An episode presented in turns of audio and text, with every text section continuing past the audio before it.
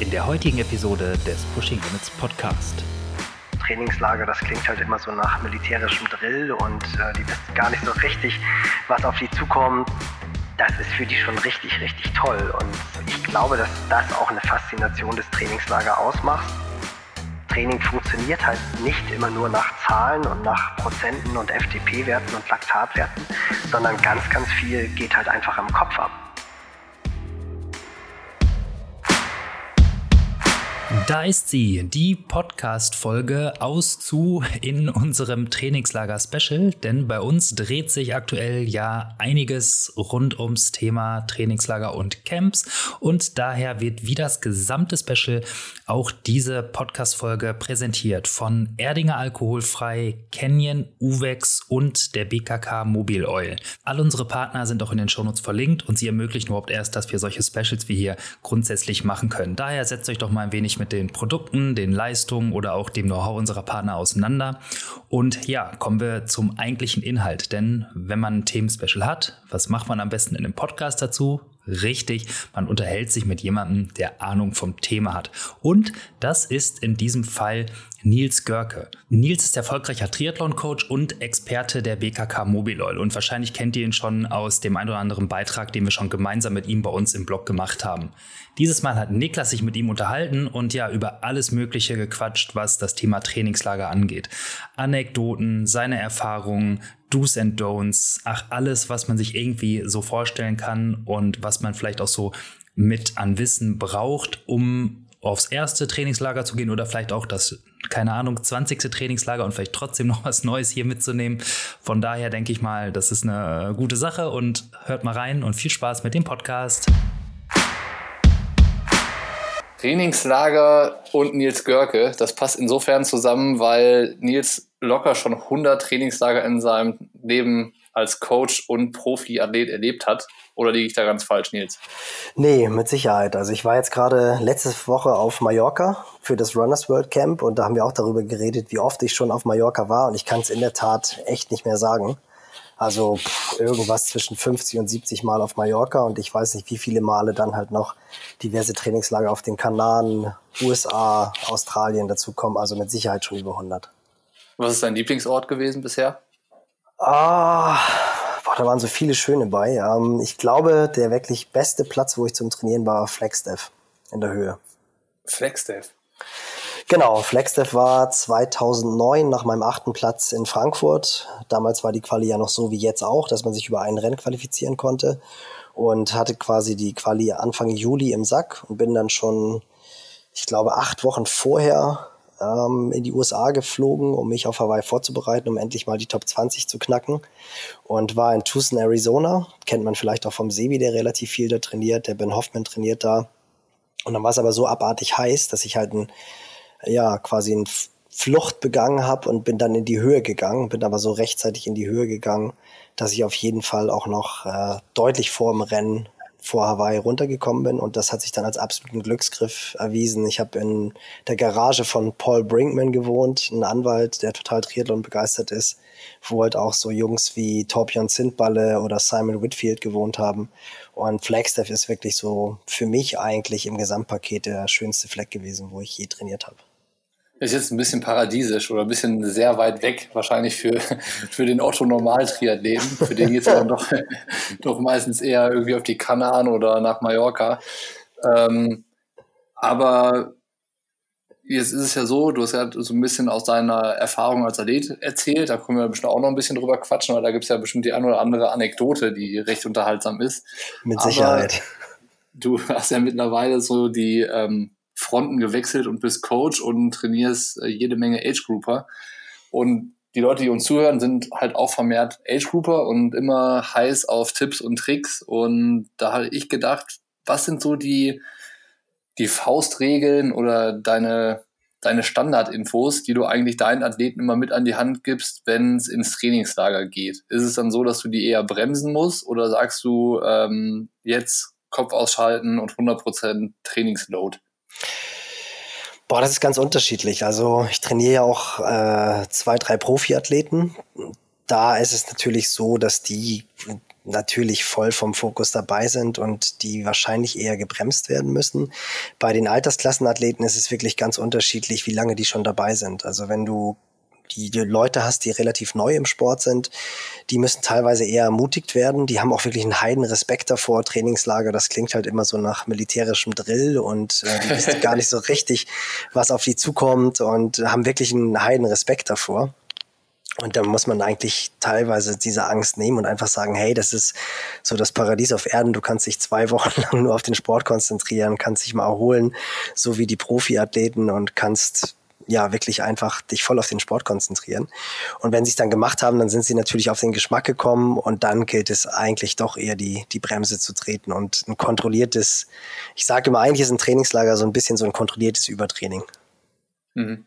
Aber bietet sich Trainingslager für jeden an oder gibt es auch Athleten, wo du sagst, boah, nutzt eure, euren Urlaub irgendwie für andere Dinge? Ähm, quasi ab wann sollte ich als Triathlet über ein Trainingslager überhaupt nachdenken oder ähm, wenn ich mir die Frage stelle, wie viel bringt mir das? Also wie wichtig ist das Trainingslager halt dann für die Saison und so weiter?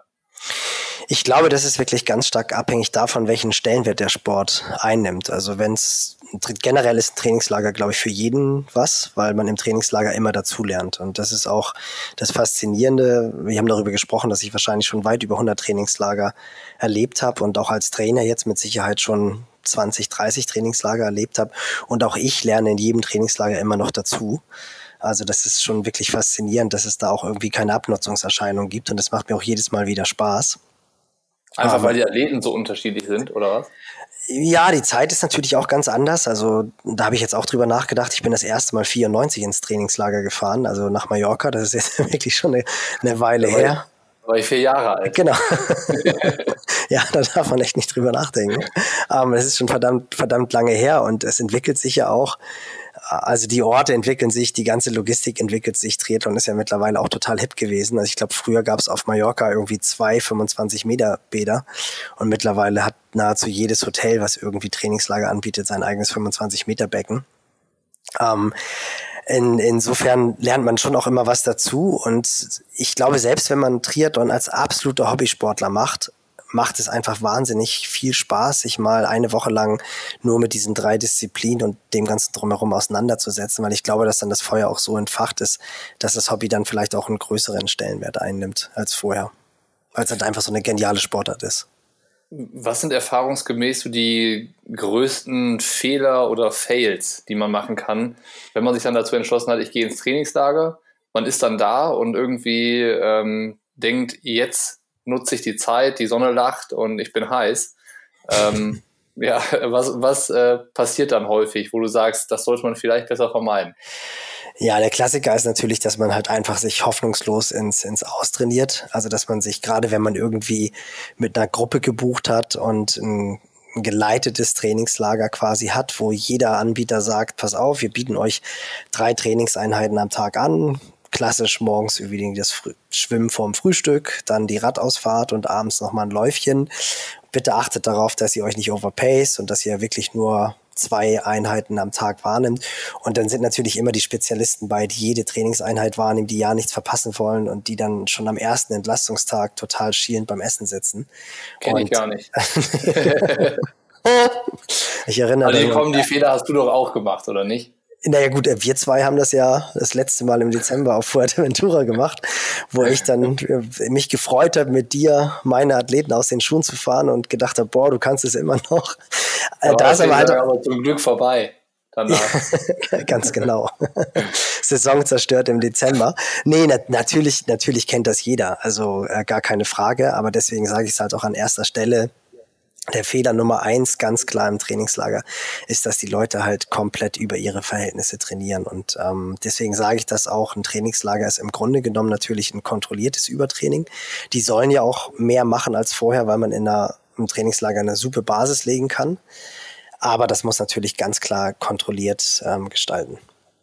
Wie kann ich das kontrollieren, wenn ich jetzt zum Beispiel zu Hause keinen Trainer habe? Also die Athleten, die du betreust, da hast du ja genau im Blick, was haben die über den Winter trainiert und was machen die jetzt so gerade aktuell in der Woche, neben ihrem normalen Stress, den du dann ja auch kennst ähm, und einordnen kannst. Und wenn jetzt aber einer dabei ist, der sagt, ich mache zwar gerne Triathlon, ich bereite mich auch auf Wettkämpfe vor und bin, bin auch ambitioniert und motiviert, äh, möchte, habe aber keinen Trainer, weil ich das irgendwie selber steuern möchte. Und ich gehe jetzt auch in ein Trainingslager.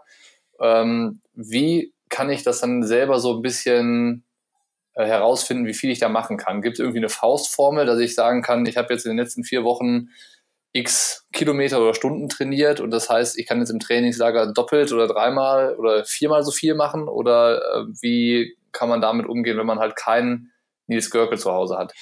Nee, ich denke schon, dass diese 100%-Regelung, also dass man sein Trainingsvolumen, ich, ich rechne eigentlich immer in Stunden, weil das ist das, was zählt, ähm, dass man das schon ruhig verdoppeln kann. Also es ist natürlich immer so die Frage, wenn man jetzt zu Hause schon 20 Stunden trainiert, was, was es ja auch gibt, es gibt halt auch Altersklassenathleten, die einfach äh, wahrscheinlich auch im Alltag over the top trainieren und die wirklich auf 20 Trainingsstunden neben Job und neben Familie kommen. Wahnsinn. Während die dann natürlich 40 Stunden im Trainingslager trainieren, das ist natürlich viel zu viel. Aber ich sage jetzt mal, auch ein Athlet, der 14, 15 Stunden trainiert, was es ja auch so selten nicht gibt, der kann dann schon auch mal hochgehen auf 30 Stunden. Was aber ganz wichtig ist, ist, dass er auch die, sagen wir jetzt mal, es ist einfach nur eine Woche, dass er auch da auf jeden Fall einen Entlastungstag einbaut oder vielleicht sogar einen kompletten Ruhetag. Also dass er diesen klassischen 3-1-2-1-Zyklus, in dem man ja mittlerweile eine Woche gestaltet. Das heißt, ich trainiere Dienstag bis Donnerstag, Freitag ist dann Entlastungstag, dann trainiere ich Samstag und Sonntag wieder und dann ist Montag bei mir sehr gerne ein kompletter Ruhetag oder halt der nächste Entlastungstag, dass man das auch im Trainingslager macht. Also dass man nicht im Trainingslager jetzt vier, fünf, sechs Tage durchtrainiert, weil dann geht einfach die Qualität immer weiter in den Keller, die Anpassung findet überhaupt gar nicht mehr statt und das alles Entscheidende ist, dass man dann auch ja gar nicht mehr adaptiert. Also man kann den Trainingsreiz gar nicht mehr aufnehmen. Und wenn ich jetzt dann da bin und ich stelle fest, ich habe es vielleicht doch ein bisschen gut gemeint in den ersten Tagen mit dem Training. Ähm, Gibt es irgendwie dann einen Notfallplan, wie ich dann noch äh, die Kurve kriege? Das ist halt die zweite Woche oder die zweite Hälfte vom Trainingslager, wenn man nur eine Woche weg ist, dann nicht ganz für die Katz ist? Also ich finde es halt immer, gerade beim Zwei-Wochen-Camp, weil du das angesprochen hast, finde ich auch echt ganz gut, auch in der, nach der ersten Trainingswoche einen kompletten Ruhetag zu machen. Da ist natürlich immer eine Riesendiskussion, weil dann die Athleten, die wollen ja auch, gerade wenn sie dann irgendwo sind, Kanaren, auch Mallorca haben wir jetzt mega viel Glück gehabt. Wir hatten halt eine Woche fantastisches Wetter, es war noch ein bisschen kühl, aber im Grunde genommen hat die ganze Zeit die Sonne geschienen und wenn du dann die Möglichkeit hast, den ganzen Tag Sport zu machen und dann sagt dir der Trainer, mach mal in der Mitte der zwei Wochen einen Tag gar nichts, es äh, fühlt sich natürlich nicht gut an, fühlt sich nach so einem verschwendeten Tag an. Aber das sind oftmals die Tage, die dann halt wirklich die Qualität der zweiten Woche extrem, extrem sichern.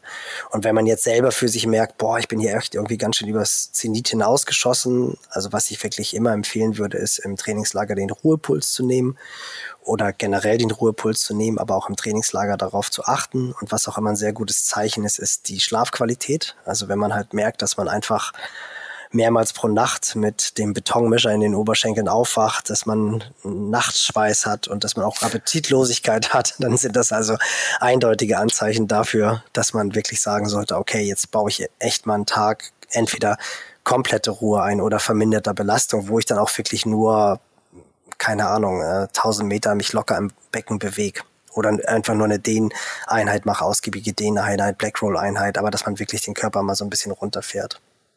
Ja, das ist so das eine Baustellenthema, so die richtige Erholung, Regeneration, sich halt auch Zeit zu nehmen, wenn man plötzlich Zeit hat für Training ähm, und die Zeit halt nicht mit Training füllt, sondern irgendwie mit ja, oder auch mal nichts tun. Das fällt halt schwer, genau wie du es gerade gesagt hast. Und das andere Ding, was immer noch so das Riesenthema ist, ist Ernährung. Ich meine, das sind ja auch beides Themen, die wir nachher ähm, die die Leute auch gerne nachher noch mal im Blog lesen können, weil darüber haben wir beide ja auch schon was gemacht, jetzt in dem Zug vom Trainingslager-Special.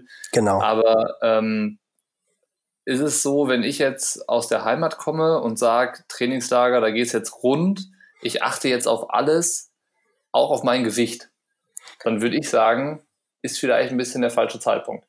Absolut. Also das ist äh, ein ganz großes Ausrufezeichen. Trainingslager sind nicht zum Abnehmen da, weil das ist ja auch und auch gerade dieses, du hast es angesprochen, das Thema Gewicht, was ja bei jedem Ausdauersportler äh, ein ganz, ganz großer, ganz großes Thema ist. ist ja eh nicht relevant, weil man muss wissen, dass Muskeln mehr wiegen als Fett und ich kann ins Trainingslager fahren, kann rein theoretisch mit mehr Gewicht aus dem Trainingslager wieder kommen, habe aber trotzdem, dadurch, dass ich mehr Muskulatur aufgebaut habe, meinen Fettanteil reduziert. Also die Waage ist da halt auch eigentlich gar nicht relevant. Also man merkt ja an sich selber auch, wie das T-Shirt optimalerweise ein bisschen mehr schlabbert oder die Hose, der Gürtel enger geschnallt werden muss, im wahrsten Sinne des Wortes. Ähm, aber das sollte eigentlich gar nicht so die Bedeutung sein. Und auch das, was du gesagt hast, ich fahre jetzt in Trainingslager und kann jetzt richtig loslegen. Ich glaube, der richtig große Vorteil des Trainingslager ist, und das sollten sich die Leute echt bewusst machen, dass man nicht in erster Linie mehr Zeit hat zum Trainieren, sondern dass man mehr Zeit hat, sich zu erholen. Und das ist ja mhm. eigentlich das, was so dieser ganz schmale Grat ist. Wie schaffe ich das in meinen Alltag, mein Training zu integrieren, so dass ich mich von dem Training und von dem Alltagsstress noch erholen kann? Und das Schöne ist, im Trainingslager biete, blende ich halt diesen Alltagsstress total aus. Also der ist halt einfach komplett weg.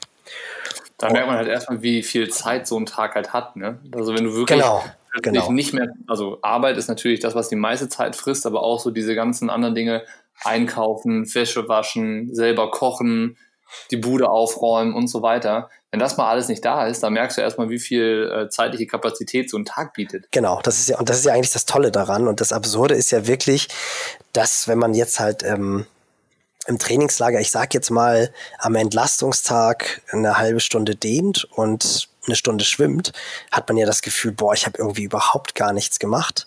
Und in Wirklichkeit hat man halt zwei Einheiten trainiert, die man im, beim normalen Tagesablauf als total wertig bezeichnen würde. Und im Trainingslager denkt man, hey, das war jetzt hier ein verlorener Tag, was aber natürlich totaler Bullshit ist. Ja, das ist ähm, absolut richtig und vor allen Dingen, das ist ja auch so ein generelles Thema bei Triathleten, die können fast ja gar nicht mehr ihre eigene Leistung oder ihr eigenen, ähm, wie soll man das sagen, ihren eigenen Fokus auf den Sport normal ein, ähm, einordnen. Also wenn jetzt einer, dem du erzählst, ja, ich bin heute Morgen zwei Kilometer geschwommen und heute Abend zehn Kilometer gelaufen, dann ist das für die meisten normalen Menschen ja unvorstellbar. Und für einen Triathleten, der sagt dann schon, ja, ich habe eigentlich gar nichts gemacht.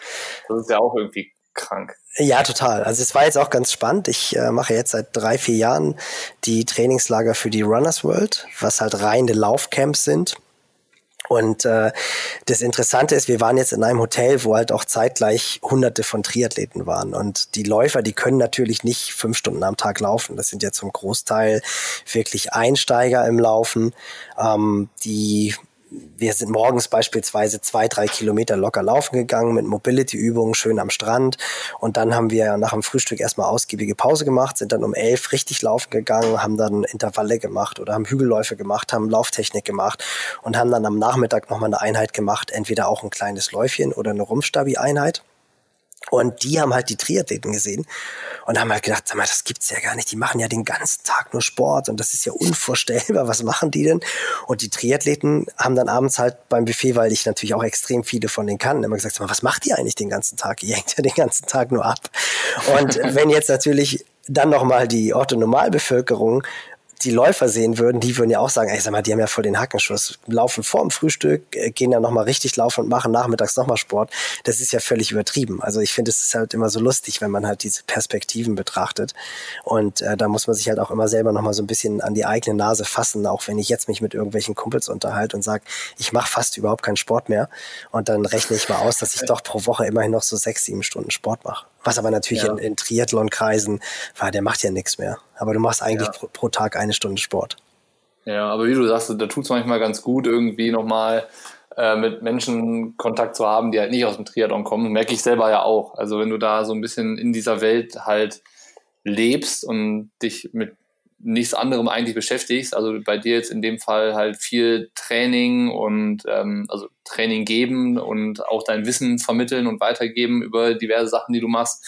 Äh, oder bei mir eben mit Pushing Limits, du bist halt da schon so ein bisschen in dem Fokus, ähm, dass du halt ja nicht viele andere Themen mehr hast als Triathlon.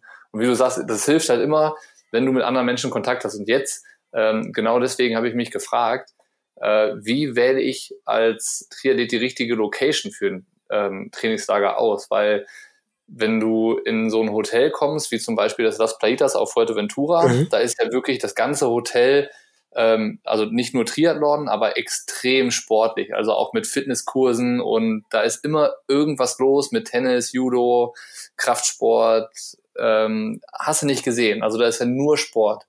Ähm, setzt mich das dann auch vielleicht so unter Druck, dass ich mir halt auch nicht die Ruhe gönne, weil ich halt äh, nicht chillen kann, wenn um mich herum immer was los ist. Und suche ich mir dann nicht besser ein Hotel, wo vielleicht normales Hotelpublikum ist, mit Familien und keine Ahnung, wo alles ein bisschen ja, ruhiger und gelassener abgeht und halt so der, dieser sportliche Lifestyle vielleicht nicht so im Fokus steht oder ist das Typsache am Ende? Nee, ich glaube, dass also gerade jetzt auch das, das Las Plaitas ähm, schon noch extrem motivierend auf die meisten wirkt. Also ich glaube, wenn man jetzt wirklich mal von dem Einsteiger in den Sport geht, der halt irgendwie Lust hat, mal so ein Camp zu machen, und der kommt dahin und dann sieht er halt einfach echt diese fantastische Atmosphäre und sieht halt auch diese, ja, diese Weltklasse-Athleten, die halt da sind. Also das hatte ich jetzt halt auch beim Runners World Camp, wo du dann halt mit wirklichem Hobbyläufer zusammen bist und dem sagst du halt hier, das ist der Mario Mola, das ist der absolute Top-Athlet auf der Kurzdistanz und der steht dann da und denkt, Herr, wie sieht, der sieht ja aus wie, wie so ein kleiner Junge, der gerade Abitur gemacht hat. Und äh, dann sehen die die auch am Beckenrand stehen und sehen dann, wie halt so ein Typ, der so unfassbar schnell läuft, dann auch noch so wahnsinnig elegant schwimmen kann.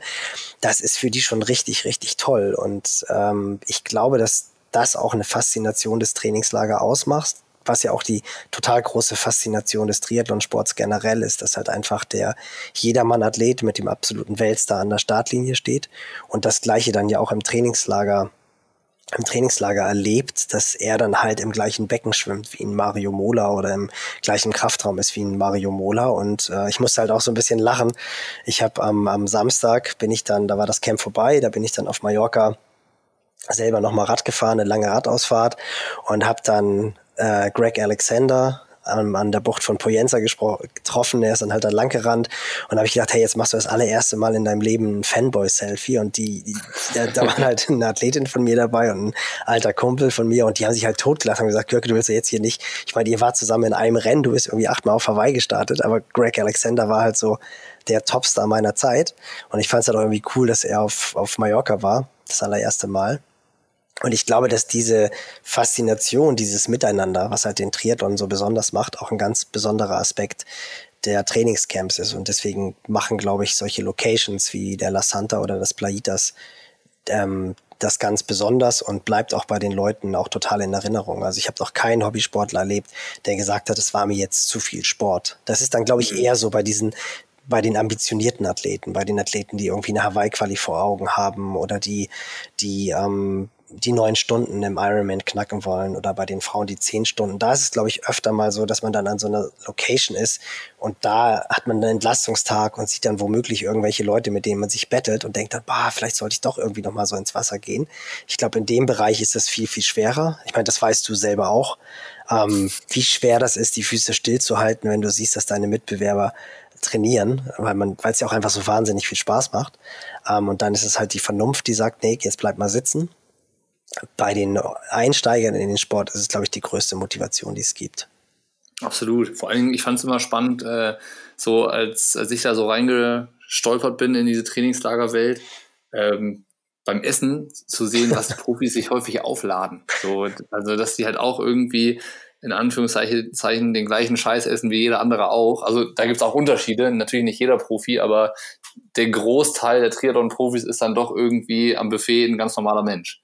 Das fand ich auch immer sehr, sehr, sehr erfrischend. Nee, das Schöne ist ja, dass sie nicht nur am Buffet ganz normale Menschen sind, sondern eigentlich immer ganz normale Menschen sind. Sie vollbringen halt nur so un, unmenschliche Leistungen. Also es ist halt einfach so, dass man dann ja selber auch denkt, boah, wie, wie schaffen die das jetzt? Aber ich hatte das auch, als wir im Dezember als wir halt auch gefahren sind, war es auch wieder so, wo ein Athlet von mir halt total super motiviert war und jetzt zuckerfrei und low carb und dann haben wir uns halt tierisch auf diese Bäckerei gefreut der Klassiker ja. auf, auf, äh, auf Fuerteventura. Und er hat sich, glaube ich, echt, ich weiß gar nicht, ob er, ich glaube, er hat sich einfach nur ein Americano bestellt und dann kam lustigerweise genau zeitgleich Sebi an und kam dann da mit seinem Donut raus. Und ich glaube, ab der nächsten Ausfahrt hat Tobi sich dann auch Süßigkeiten reingeballert, weil du brauchst es ja auch. Also das ist genau wie du sagst, dann sieht man halt, dass die auch nur mit Wasser kochen und auch nur Zucker essen auf den langen Radausfahrten. Gerade auch am Anfang, also nachher in der unmittelbaren Hawaii-Vorbereitung oder Vorbereitung auf Frankfurt sicherlich auch nicht mehr. Aber gerade so in den ersten Monaten im Jahr geht es ja darum, dass man die langen Ausfahrten erstmal übersteht.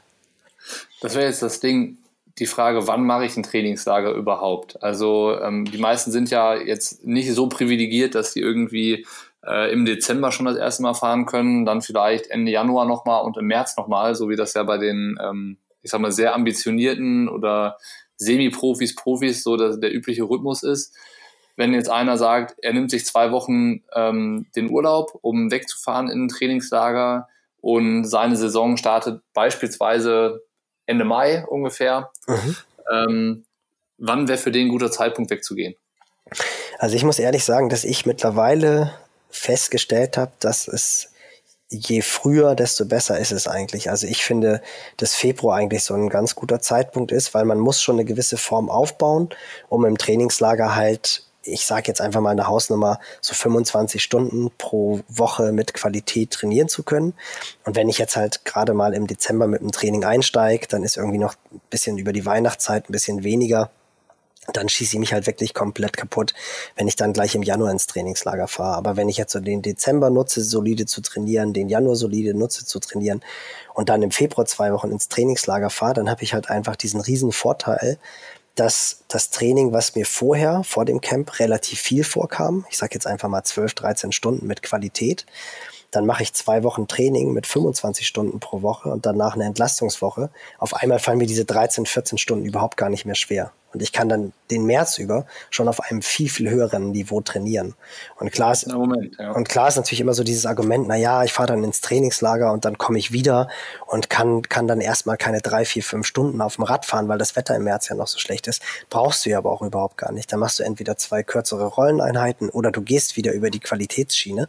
Aber du hast halt eine ganz andere Verträglichkeit, was das Training anbelangt. Deswegen finde ich mittlerweile auch bei Age-Groupern, bei ambitionierten Athleten, oder auch bei Hobbyathleten. Das ist eigentlich so der Februar, Februar, Anfang März sind eigentlich so, finde ich, die perfekten Zeitpunkte, um ein Trainingslager zu setzen, weil ich danach einfach auf einem ganz, ganz anderen Niveau weiter trainieren kann. Wenn wir bei dem Gedankenspiel so ein bisschen bleiben äh, und den Leuten ja gerade hier so ein bisschen Tipps an die Hand geben, wie sie ihr Trainingslager planen. Ähm, jetzt bin ich ein Athlet von dir. Ich habe mein Trainingslager quasi im Kopf schon ähm, gebucht für Februar, mir ein Hotel rausgesucht und so weiter. Jetzt habe ich zu Hause aber noch eine, eine Partnerin sitzen. Also jetzt ist in meinem Fall ist es nicht so. Meine Partnerin, äh, die macht der Triathlon, aber ich habe eine Partnerin jetzt im Gedankenspiel zu Hause, die hat mit Triathlon überhaupt nichts am Hut und ähm, wie kann ich die davon überzeugen, vielleicht doch mitzukommen? Weißt du, also ich bin den ganzen Tag mit Sport beschäftigt und möchte aber ja trotzdem, dass die dabei ist. Ist es dann so, dass man am besten sagt, nee, Trainingslager macht man des, des Haussegens zuliebe besser alleine, weil das geht dann meistens doch in die Hose? Oder gibt es irgendwie so ein paar Argumente, die du jetzt den Leuten an die Hand geben könntest, womit man mal sein Glück versuchen könnte? Aber nicht, dass du dich jetzt in die Brennnesseln setzt und nachher bist du schuld, wenn die Beziehung kaputt geht. nein, nein, nein, nein. Das Thema ist ja auch, ich meine, ist ja auch durchaus oft, oft ein Thema, wie man das macht. Also generell würde ich sagen, wenn die Partnerin mit Sport wirklich gar nichts an dem Hut hat, dann wirkt es schon ein sehr, sehr großes ähm, Konfliktpotenzial, wenn man sie mitnimmt ins Trainingslager. Oftmals ist es aber auch so, dass die Partnerin dann einfach danach ein ganz anderes Verständnis hat, weil sie so ein bisschen diese Faszination auf einmal teilen kann, weil sie ja sieht, dass auch ähm, ja auch ganz normale Leute auch diesen Sport machen. Oftmals ist es ja so, ja, mein Partner, der ist ja so fit und der macht ja so wahnsinnig viel und dann kommt man ins Trainingslager und dann sieht man auf einmal, dass es da ganz, ganz viele gibt, die vielleicht noch viel unfitter sind als der Partner oder die das mit noch mehr Hobbygedanken haben. Also und dann fährt man auf einmal auch mal vielleicht mit der Cappuccino-Gruppe mit Rad oder geht dann noch einmal mit Laufen oder sowas und merkt auf einmal, hey, das macht mir ja doch relativ viel Spaß. Also das mhm. erlebt man auch relativ häufig eigentlich, dass Partner, Partnerinnen mitgekommen sind und danach so ein minimales Fieber für diesen Sport entwickelt haben oder für einen der drei Sportarten. Generell würde ich aber dann auch immer versuchen, wirklich an den Entlastungstagen auch vielleicht wirklich gar nichts zu machen und dann wirklich sagen, hey, das sind dann immer so die Family Days, dass man halt einfach drei Tage Fokus auf den Sport hat und da hat man dann einfach seinen Schwerpunkt Training und am vierten Tag ist dann Family angesagt und dann fährt man halt auch aus diesen kasernartigen Anlagen, wobei das Playitas ja eigentlich ganz schön ist. Ich finde, der La Santa ist ja wirklich, wir nennen es immer Alcatraz, ist ja schon wirklich so, dass man da denkt, boah, auch mit dieser, mit dem Zaun und mit der Mauer, äh, da lohnt es sich dann halt schon noch mal einen Wagen zu mieten und rauszufahren. Und ich glaube, wenn man das halt macht, wenn man zwei Wochen im Trainingslager ist und man macht vier Tage, wo man wirklich nahezu überhaupt keinen Sport macht, dann kommen auch beide so ein bisschen auf die Kosten und dann hat halt auch der Partner so das Gefühl, ich hatte wirklich mal ein bisschen Urlaub.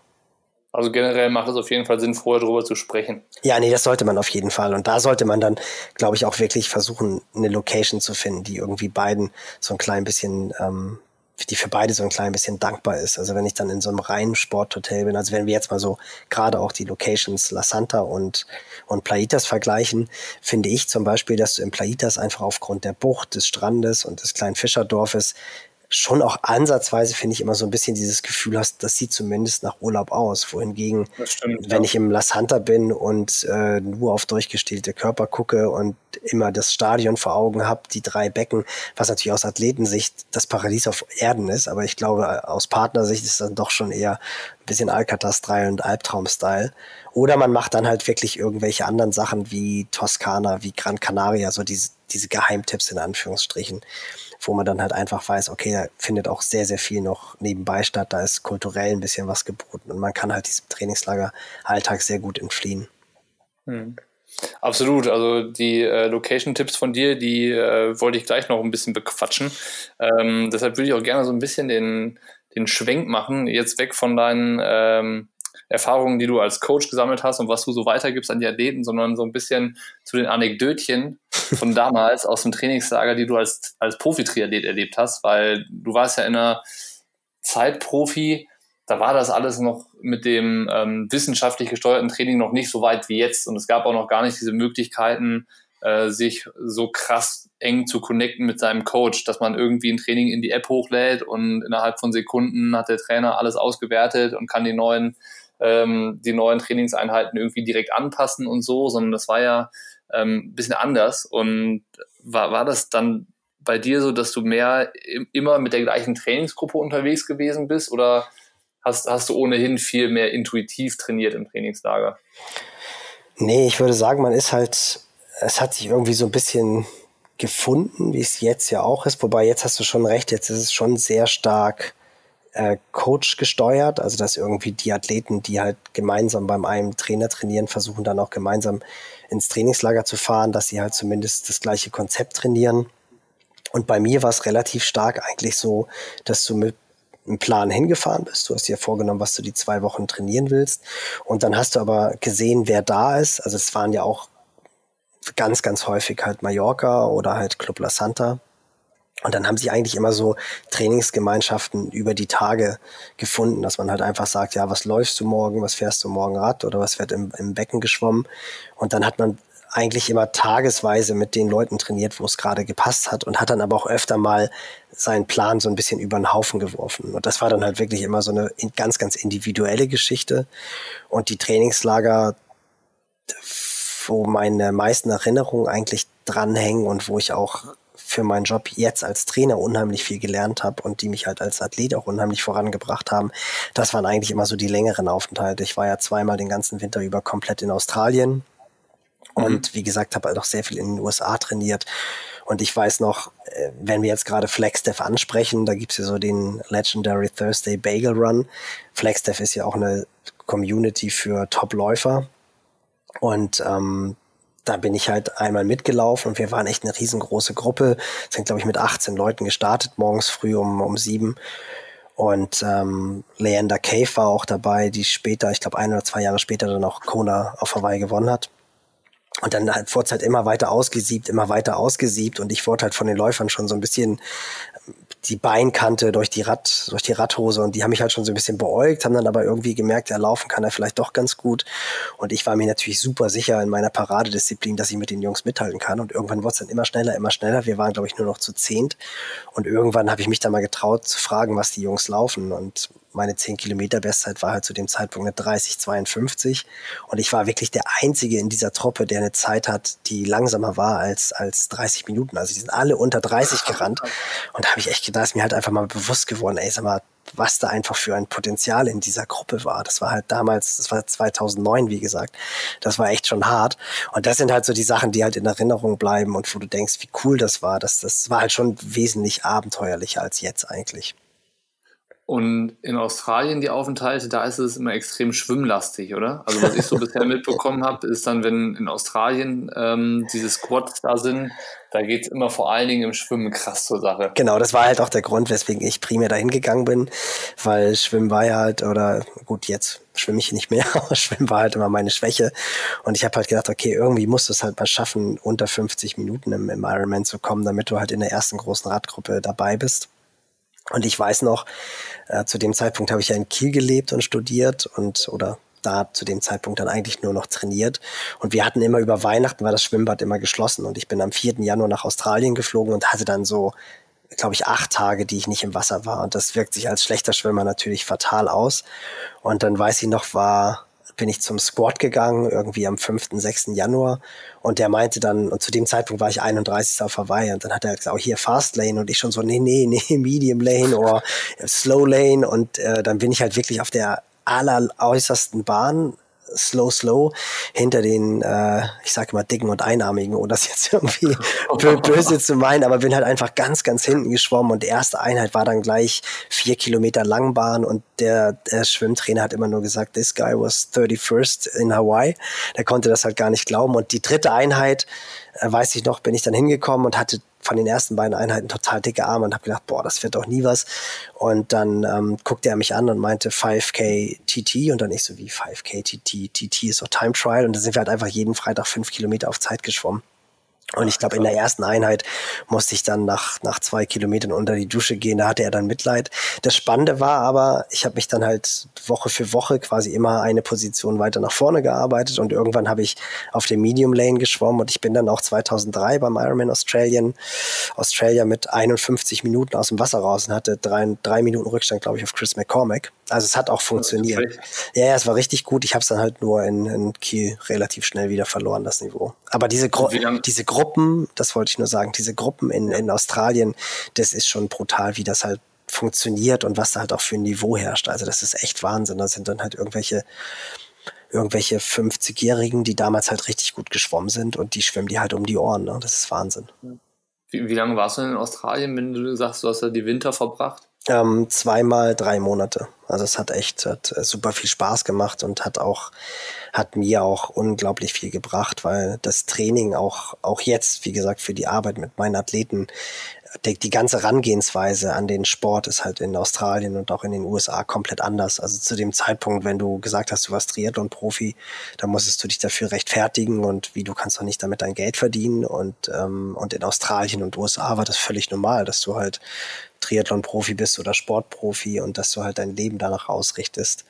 Und äh, das war schon, das war schon sehr cool.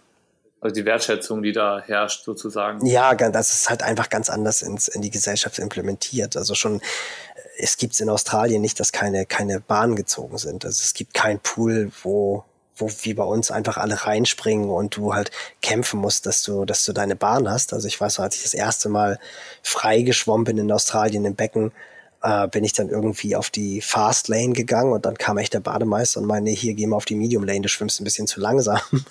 ähm, also da beginnt dann wirklich die, die Fast Lane. Da musst du halt die 100er deutlich unter 1,30 schwimmen, was halt auf der Langbahn ja so easy nicht ist. Ähm, wenn du damit in die Alzer Schwimmhalle springst, in Hamburg bist du der König. Ähm, und da ist halt einfach also das ganz, ganz anders in die Gesellschaft integriert. Ja. Und genau das gleiche halt auch beim Radtraining und beim Lauftraining. Das hat sich jetzt ganz, ganz viel gewandelt natürlich. Das war 2003 und 2004, also schon wieder 15 und 16 Jahre her. Und bei uns hat der Sport mittlerweile auch einen anderen Stellenwert. Aber so dieses Bäderproblem und Schwimmproblem, das herrscht ja bei uns in Deutschland immer noch, zumindest in den Großstädten. Und nicht ohne Grund schwimmen halt die Australier und die, die US-Amerikaner so wahnsinnig stark. Jetzt hast du uns schon ein bisschen was von der krassen Schwimmeinheit erzählt, jeden Freitag fünf Kilometer auf Zeit. Äh, was sind denn so die äh, krassesten Erinnerungen ans Training an sich im Trainingslager? Das finde ich auch immer noch mal cool zu hören. Ähm, wo, Also sagen wir, wie es ist. Womit hast du dich so aus dem Leben geschossen, so richtig? Also ich habe eine, eine ähm, Woche in Australien auch gemacht, wo ich gedacht habe, hey, du musst jetzt mal diese, diese 40 Stunden, das musst du jetzt einfach mal machen. Und die Top-Athleten liest du ja, die trainieren alle immer 40 Stunden, also musst du 40 Stunden auch mal schaffen. Und das war wirklich so, ich habe ich habe nichts anderes gemacht, außer essen, schlafen und trainieren und zwischendurch noch ein bisschen einkaufen und Wäsche waschen da war ja auch noch nicht E-Mail und Social Media und sowas alles. Also E-Mails gab es schon, aber das war halt viel weniger als jetzt und Social Media gab es gar nicht. Das war natürlich ein super Zeitbonus, weil da einige Top-Athleten mehr Zeit in Social Media verbringen als, als beim Training. Oder nicht Top-Athleten, die Top-Athleten nicht, aber die dahinter, die sich als Top-Athleten bezeichnen. Ähm, und da habe ich wirklich mal, ich glaube, 41 Stunden trainiert. Also da bin ich in einer Woche mal 24 Kilometer geschwommen, ich glaube 700 Kilometer Rad gefahren und 120 Kilometer gelaufen und habe auch ordentlich Qualität reingepackt und war danach so fertig, dass ich gleich eine Erkältung bekommen habe, dass ich acht bis neun Tage brauchte, um mich davon zu erholen. Und da habe ich halt einfach für mich festgestellt, dass ich schon mal bis 30 Stunden trainieren kann. Aber alles, was drüber hinausgeht, hat mein Körper halt nicht, nicht äh, adaptiert. Das ging halt einfach nicht. Und ähm, das war, das war schon krass, ähm, zu realisieren, dass diese 40 Stunden einfach, dass ich da wohl nicht für gemacht bin. Also das war so eine Woche, die ganz extrem war. Und dann habe ich schon noch einige Laufeinheiten. Ich habe eine Radeinheit habe ich noch im Kopf, die war 2004. Da war ich nicht für Hawaii qualifiziert, habe mich auf Florida vorbereitet. Lothar Leder hat sich auch auf Ironman Florida vorbereitet und da waren wir zeitgleich im Club La Santa und da waren dann halt auch die Athleten da, die sich auf Hawaii vorbereitet haben. Und in dem Jahr ist Kai Hundertmark, der ehemalige Telekom-Profi, auch auf Hawaii gestartet und Einerlei Johansson, du kennst ihn vielleicht auch noch, der hat zigfach, ja, ja. zigfach Lanzarote gewonnen. Und dann wurde morgens wieder so, ja, was machen wir denn heute? Und dann meinte Kai Hundertmark, ja komm, wir fahren richtig lange rein raus. Und ich so, wie rein raus? Ja, jede eine Minute vorne. Dann wird sich hinten eingereiht und dann geht's los. Und dann waren wir irgendwie so eine Gruppe von, ich glaube, acht Leuten. Ich weiß gar nicht, ob Timo Bracht noch dabei war. Ich glaube nicht, weil Timo schon immer sehr schlau trainiert hat. Aber wir waren halt so eine Gruppe, die halt gesagt hat, okay, wir gucken mal, wie lange das gut geht. Und dann sind wir rausgefahren. Lothar hat sich schon nach zwei Kilometern am Abstieg hoch nach Tinacho verabschiedet, weil das Grundtempo schon so extrem hoch war. Das war, glaube ich, das erste Jahr, wo ich ein SRM-Gerät hatte. Und wir sind raus und damals habe ich 62 Kilo gewogen und beim ersten Anstieg hat das Wattmessgerät 330 Watt angezeigt. Und ich bin dann zumindest, glaube ich, noch bis in die Feuerberge rein. Also ich habe mich dann irgendwie nach 20 Kilometern verabschiedet. Und Kai Hundertmark und Einerlein Johansson waren die einzigen, die es durchgezogen haben. Und abends saß dann ein am Essenstisch und hat so geschwitzt, als wenn wir in der Sauna säßen und hat drei, drei Löffel Suppe genommen. Und wir mussten alle schon tierisch lachen, weil wir einfach echt wussten, okay, der hat hier gerade Hawaii zerstört. Und nach drei Löffeln Suppe meinte dann, sorry guys, I'm done und ist aufs Zimmer gegangen. Und der ist dann auf Hawaii, ich weiß nicht, ob er ausgestiegen ist oder 120. geworden ist. Also da war, das war wirklich so eine Einheit, wo du gesehen hast, oh Mann, der arme Kerl hat sich jetzt in einer Einheit das ganze Jahr zerstört. Ähm, und da gibt's noch so ein paar Geschichten, die ich halt erlebt habe und die einfach echt, die mir auch immer wieder hochkommen, die einfach echt witzig sind. Wie wichtig ist bei so Trainingssachen, jetzt nicht unbedingt im Trainingslager, aber allgemein, so diese, diese, diese mentale oder psychologische Komponente, dass man mal Einheiten macht, die einfach auch krass und abgefahren sind. Also ähm, ich, ich weiß zum Beispiel noch, irgendwann habe ich gesagt, ich fahre jetzt mal 200 Kilometer Fahrrad. Das hat dann vielleicht in der Situation, wo ich da war, keinen Trainingszweck erfüllt, aber ich habe direkt das Gefühl, das macht mich stärker, weil ich irgendwie was mache. Äh, das ist nicht an der Tagesordnung oder das ist auch was, das ist generell unüblich. Ähm, braucht ein Athlet solche Einheiten, die so ab von der Norm sind, von dem normalen Training, was man sonst so macht, auch im Trainingslager? Hm, ich glaube, das Trainingslager wahrscheinlich schon so ein relativ grenzwertiges, ähm, grenzwertiges Feld ist, um das auszuprobieren. Auf der anderen Seite kommen da natürlich ganz oft diese Tage zustande, die du halt beschreibst, wo halt eins zum anderen kommt. Und ich bin auch ein großer Fan davon, teilweise Einheiten zu machen, das aber dann kontrolliert, die vielleicht physiologisch gar nicht so unbedingt Sinn machen. Das ist halt die Frage, macht es Sinn, fünf Stunden Rad zu fahren, sechs Stunden Rad zu fahren oder acht Stunden Rad zu fahren? Wobei ich glaube, dass es sogar physiologisch Sinn machen kann, weil wenn man Ironman machen will, ist man halt acht Stunden plus, neun Stunden, zehn Stunden unterwegs. Und mit diesen langen Radausfahrten hat man zumindest mal die Möglichkeit, so ansatzweise die Dauer eines Wettkämpfes zu simulieren. Insofern glaube ich, macht das schon auch physiologisch Sinn. Aber worauf du hinaus willst, ist, ich glaube schon, dass es manchmal einfach Sinn macht, Sachen für den Kopf zu machen, weil man sich dann echt stärker fühlt. Ähm, diese legendäre 100 mal 100 Schwimmeinheit, die viele zu Weihnachten oder zum Jahreswechsel schwimmen, die macht natürlich keinen Sinn, aber es macht natürlich schon noch irgendwie, wenn man danach ins, in, in die Dusche geht, denkt man, geil, ich bin einfach gerade 100 mal 100 geschwommen. Und genauso ist es, wenn die Leute 200 Kilometer Rad fahren. Und ich habe das eigentlich regelmäßig bei meinen Athleten, wo ich weiß, die verkraften das.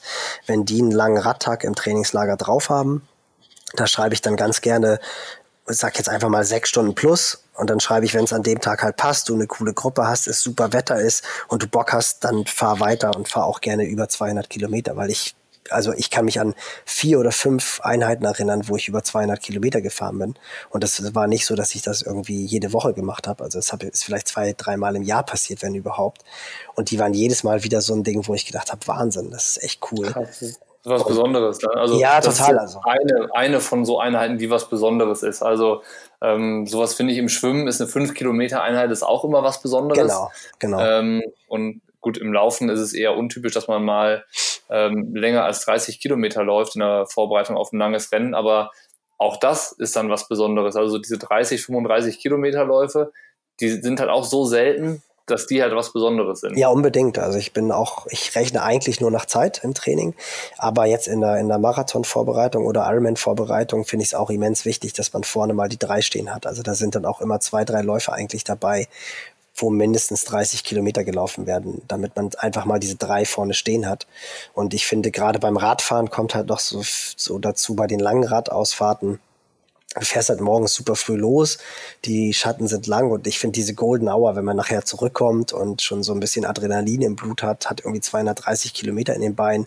Im besten Fall bist du dann noch mit zwei, drei Buddies unterwegs und kannst auch noch richtig ochsen, weil alle irgendwie nur noch Red Bull in der Trinkflasche haben und du schwitzt auf einmal auch anders und du weißt eigentlich, dass das, was du hier gerade machst, gar nicht so richtig schlau ist, aber es macht dann einfach so wahnsinnig viel Spaß. Man ist dann halt in diesem Flow drin und äh, dann sitzt man abends beim Essen und hat immer noch irgendwie einen Puls von über 100 und in den Nächten schläft man dann ja meistens auch relativ schlecht. Aber das sind halt dann echt die Einheiten, die ich finde, einen vom Kopf halt unheimlich vorangebracht haben und die äh, richtig, richtig gut sind. Ja, das war jetzt ein Plädoyer für den Spaß, aber sicherlich nicht für den Verstand. Also nicht, dass jetzt nachher wieder irgendwelche Trainingsexperten kommen und sagen, das macht aber alles keinen Sinn. Ähm, da sind wir uns ja einig, dass das recht trainingstechnisch vielleicht dann ein bisschen der fragwürdige Tag dann ist, an dem es solche Radanheiten gibt. Aber ähm, wie du sagst, die machen halt ja trotzdem ähm, erfüllen einen anderen Zweck. Ja, und ich, also ich glaube auch, das ist ja das, was man, was man immer nicht, nicht trennen darf und was ich glaube auch als Trainer, was viele Trainer, gerade die, die sehr wissenschaftlich an die Sache rangehen, was die auch oftmals vergessen, wie viel halt einfach die, die mentale Komponente ausmacht und auch diese Kopfkomponente und Training funktioniert halt nicht immer nur nach Zahlen und nach Prozenten und FDP-Werten und Laktatwerten, sondern ganz, ganz viel geht halt einfach im Kopf ab und dass man halt lernt, über sich selber hinauszuwachsen und eben nach, nach paar Stunden dann zu realisieren, ich bin schon irgendwie 180 Kilometer auf dem Rad und kann hier aber einfach noch richtig, richtig Watt reinfahren. Also sehe das auch oder fühle das einfach auch und habe halt das Gefühl, ich fahre hier richtig, richtig schnell. Das würde ich auch gar nicht trennen. Also ich würde auch gar nicht sagen, dass das Einheiten sind, die jetzt einen schlechter machen, was physiologisch vielleicht sogar der Fall sein kann. Aber ich glaube, dass du halt ganz andere Horizonte erweiterst und auf einmal merkst, ey, ich habe hier gerade zehn Tage irgendwie auf höchstem Niveau trainiert und fahre hier trotzdem noch 240 Kilometer im Training und bin am nächsten Morgen trotzdem imstande, noch einen Auftaktlauf zu machen. Also das sind ja wirklich äh, Grenzen, die man auch im Kopf sich setzt, die dann halt einfach durchbrochen werden. Und die dann Pushing auch, Limits sozusagen. Absolut, Pushing Limits and go beyond. Also es, es ist schon ein bisschen so, das finde ich schon. Und ich ähm, stelle auch immer wieder fest, also das finde ich sehr, sehr wichtig, dass man als Trainer auch versucht, von seinen Athleten zu lernen, ähm, dass oftmals Athleten halt das darf natürlich nicht so sein, dass du jetzt eine zwei Stunden Rekom-Ausfahrt hast und du kommst wieder und sagst, ich bin heute 200 Kilometer gefahren. Also dann würden die Athleten von mir auch einen Anpfiff bekommen. Aber wenn die halt irgendwie einen Tempolauf haben und dann äh, machen die noch eine dritte und vierte und fünfte Wiederholung, weil es halt einfach so gut lief und dann schreiben sie, und den letzten Kilometer bin ich dann unter drei gerannt, dann denke ich natürlich auch manchmal so, boah, eigentlich war das jetzt am Ziel vorbei, aber wie geil, dass er jetzt das erste Mal seit Ewigkeiten wieder unter drei Minuten den Kilometer gerannt ist. Dann geht er ja ganz, ganz anders aus dieser Einheit hervor. Und ja, ich glaube, ja. da sollte man öfter auch mal Ja, genau das, was du gesagt hast, diesen Spirit äh, spüren lassen und ähm, einfach auch, ja, das, diesen, diesen Spaß am Sport und die Leidenschaft und halt eben nicht immer dieses Zahlen, Zahlen, Zahlen. Also wir denken eh schon viel zu viel in Zahlen und der Sport ist halt nicht, nicht berechenbar. Also ich glaube, ähm, das ist ja das Faszinierende daran. Das finde ich ist ein sehr schöner Schluss Schwung, den du genommen hast in, dem, äh, in den letzten Worten. Lass uns das dabei belassen, ähm, weil wir schon äh, weiter weggekommen sind vom Thema Trainingslager. Aber ich glaube, da war sehr, sehr viel dabei, äh, was den Leuten geholfen hat. Und dazu ergänzend gibt es ja, wie gesagt, die beiden Blogbeiträge mit deiner Expertise zum Thema Train ähm, Ernährung im Trainingslager und Regeneration im Trainingslager. Die können wir auch ja hier unter dem Podcast nochmal verlinken, falls die Leute noch ein bisschen mehr lesen wollen dann. Genau. Und ansonsten, ja, würde ich mich bei dir bedanken. Hat auf jeden Fall sehr viel Spaß gemacht und ja. ich freue mich auch schon drauf, wenn wir uns das nächste Mal wieder für irgendwelche Video-Actions oder Podcasts sehen oder hören und treffen. Ähm, von daher würde ich mich jetzt erstmal bei dir bedanken. Ja, super gerne. Mir hat es auch viel Spaß gemacht und äh, ich freue mich auch immer sehr. Groß an Jan an dieser Stelle. Also super Arbeit, die ihr leistet. Ich glaube, da ist wirklich viel Bewegung reingekommen und mir macht super viel Spaß, ein bisschen dabei zu sein.